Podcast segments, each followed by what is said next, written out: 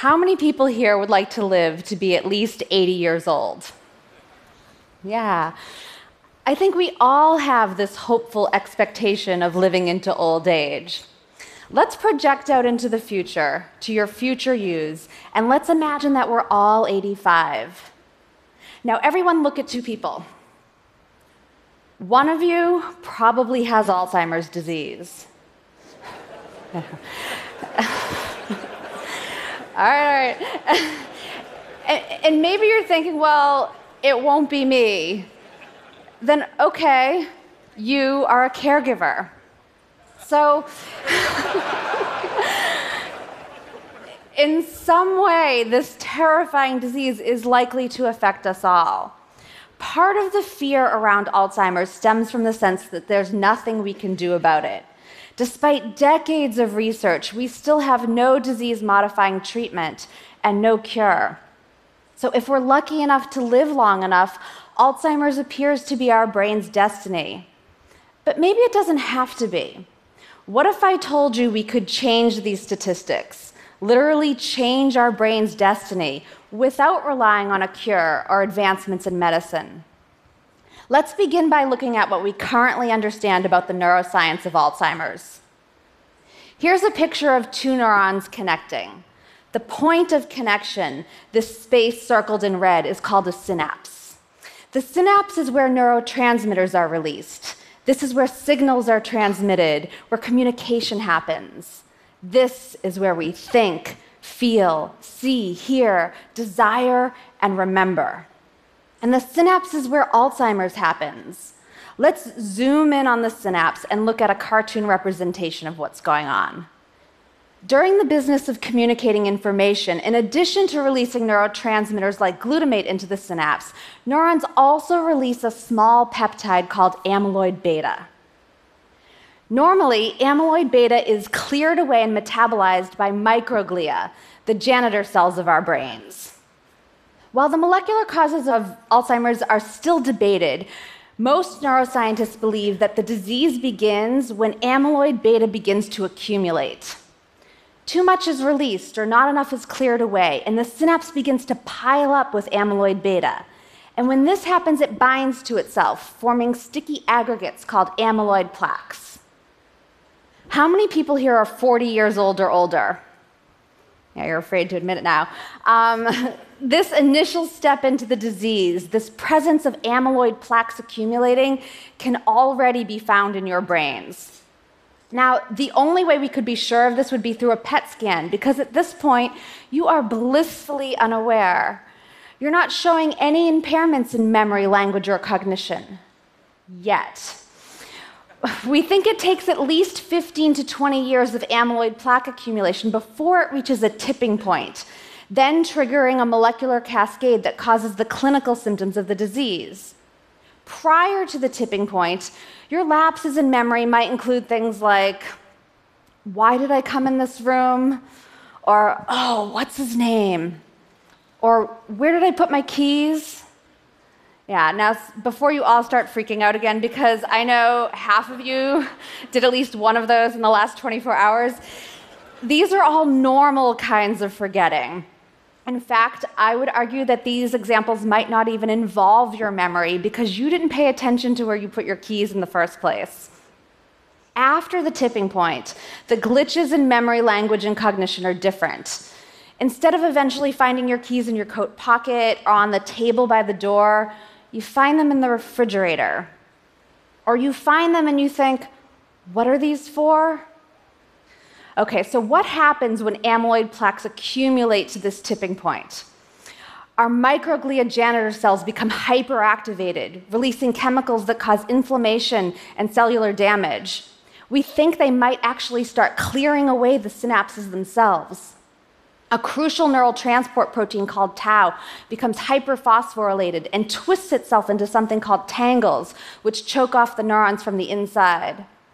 By mid stage Alzheimer's, we have massive inflammation and tangles, an all out war at the synapse, and cell death. So, if you were a scientist trying to cure this disease, at what point would you ideally want to intervene? Many scientists are betting big on the simplest solution keep amyloid plaques from reaching that tipping point, which means that drug discovery is largely focused on developing a compound that will prevent, eliminate, or reduce amyloid plaque accumulation. And so the cure for Alzheimer's will likely be a preventative medicine. We're going to have to take this pill before we reach that tipping point, before the cascade is triggered, before we start leaving our keys in the refrigerator. We think this is why, to date, these kinds of drugs have failed in clinical trials. Not because the science wasn't sound, but because the people in these trials were already symptomatic.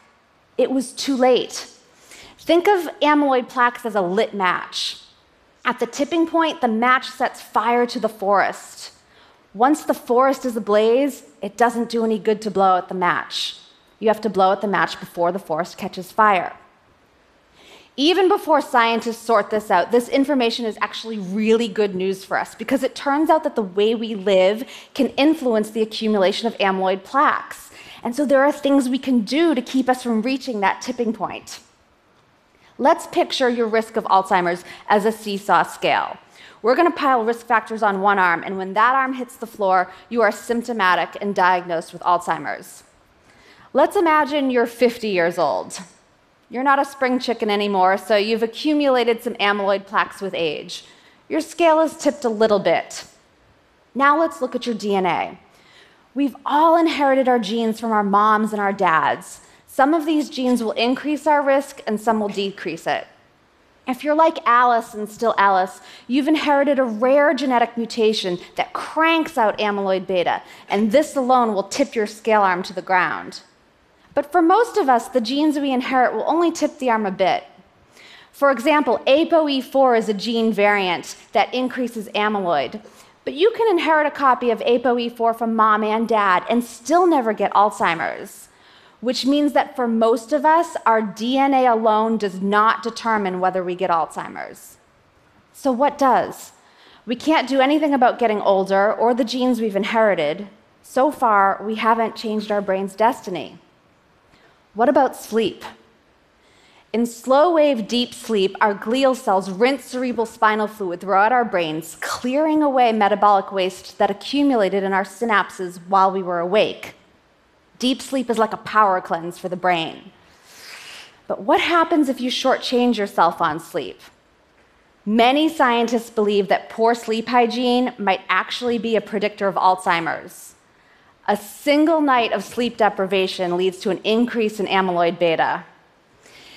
And amyloid accumulation has been shown to disrupt sleep, which in turn causes more amyloid to accumulate. And so now we have this positive feedback loop that's going to accelerate the tipping of that scale. What else? Cardiovascular health.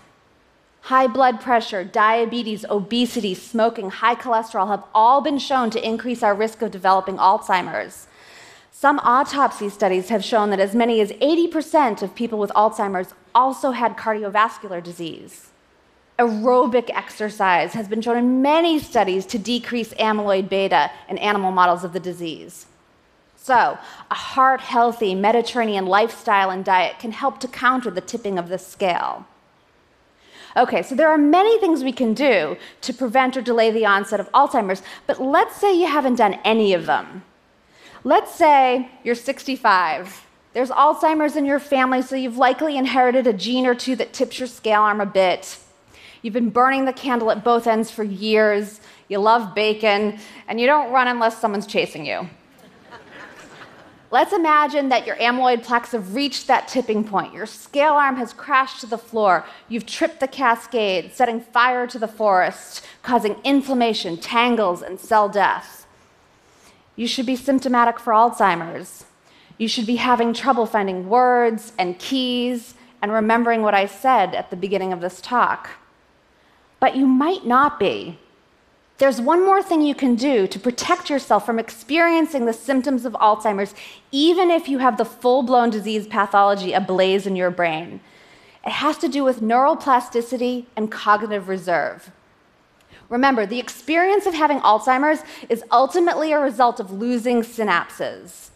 The average brain has over 100 trillion synapses, which is fantastic. We've got a lot to work with. And this isn't a static number. We gain and lose synapses all the time through a process called neural plasticity. Every time we learn something new, we are creating and strengthening new neural connections, new synapses. In the nun study, 678 nuns, all over the age of 75 when the study began, were followed for more than two decades. They were regularly given physical checkups and cognitive tests, and when they died, their brains were all donated for autopsy. In some of these brains, scientists discovered something surprising. Despite the presence of plaques and tangles and brain shrinkage, what appeared to be unquestionable Alzheimer's, the nuns who had belonged to these brains showed no signs of having the disease while they were alive. How can this be? We think it's because these nuns had a high level of cognitive reserve, which is a way of saying that they had more functional synapses. People who have more years of formal education, who have a high degree of literacy, who engage regularly in mentally stimulating activities, all have more cognitive reserve. They have an abundance and a redundancy in neural connections. So even if they have a disease like Alzheimer's, compromising some of their synapses, they've got many extra backup connections, and this buffers them from noticing that anything is amiss. Let's imagine a simplified example. Let's say you only know one thing about a subject. Let's say it's about me. You know that Lisa Genova wrote Still Alice, and that's the only thing you know about me. You have that single neural connection that one synapse. Now imagine you have Alzheimer's. You have plaques and tangles and inflammation and microglia devouring that synapse. Now, when someone asks you, hey, who wrote Still Alice?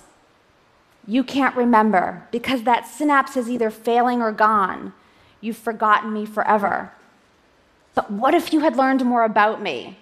Let's say you learn four things about me. Now imagine you have Alzheimer's and three of those synapses are damaged or destroyed. You still have a way to detour the wreckage. You can still remember my name. So we can be resilient to the presence of Alzheimer's pathology through the recruitment of yet undamaged pathways. And we create these pathways, this cognitive reserve, by learning new things. Now, ideally, we want these new things to be as rich in meaning as possible, recruiting sight and sound and associations and emotion. So, this really doesn't mean doing crossword puzzles. You don't want to simply retrieve information you've already learned, because this is like traveling down old familiar streets, cruising neighborhoods you already know. You want to pave new neural roads Building an Alzheimer's resistant brain means learning to speak Italian, meeting new friends, reading a book, or listening to a great TED talk. And if despite all of this, you are someday diagnosed with Alzheimer's, there are three lessons I've learned from my grandmother and the dozens of people I've come to know living with this disease. Diagnosis doesn't mean you're dying tomorrow. Keep living. You won't lose your emotional memory. You'll still be able to understand love and joy. You might not remember what I said five minutes ago, but you'll remember how I made you feel. And you are more than what you can remember.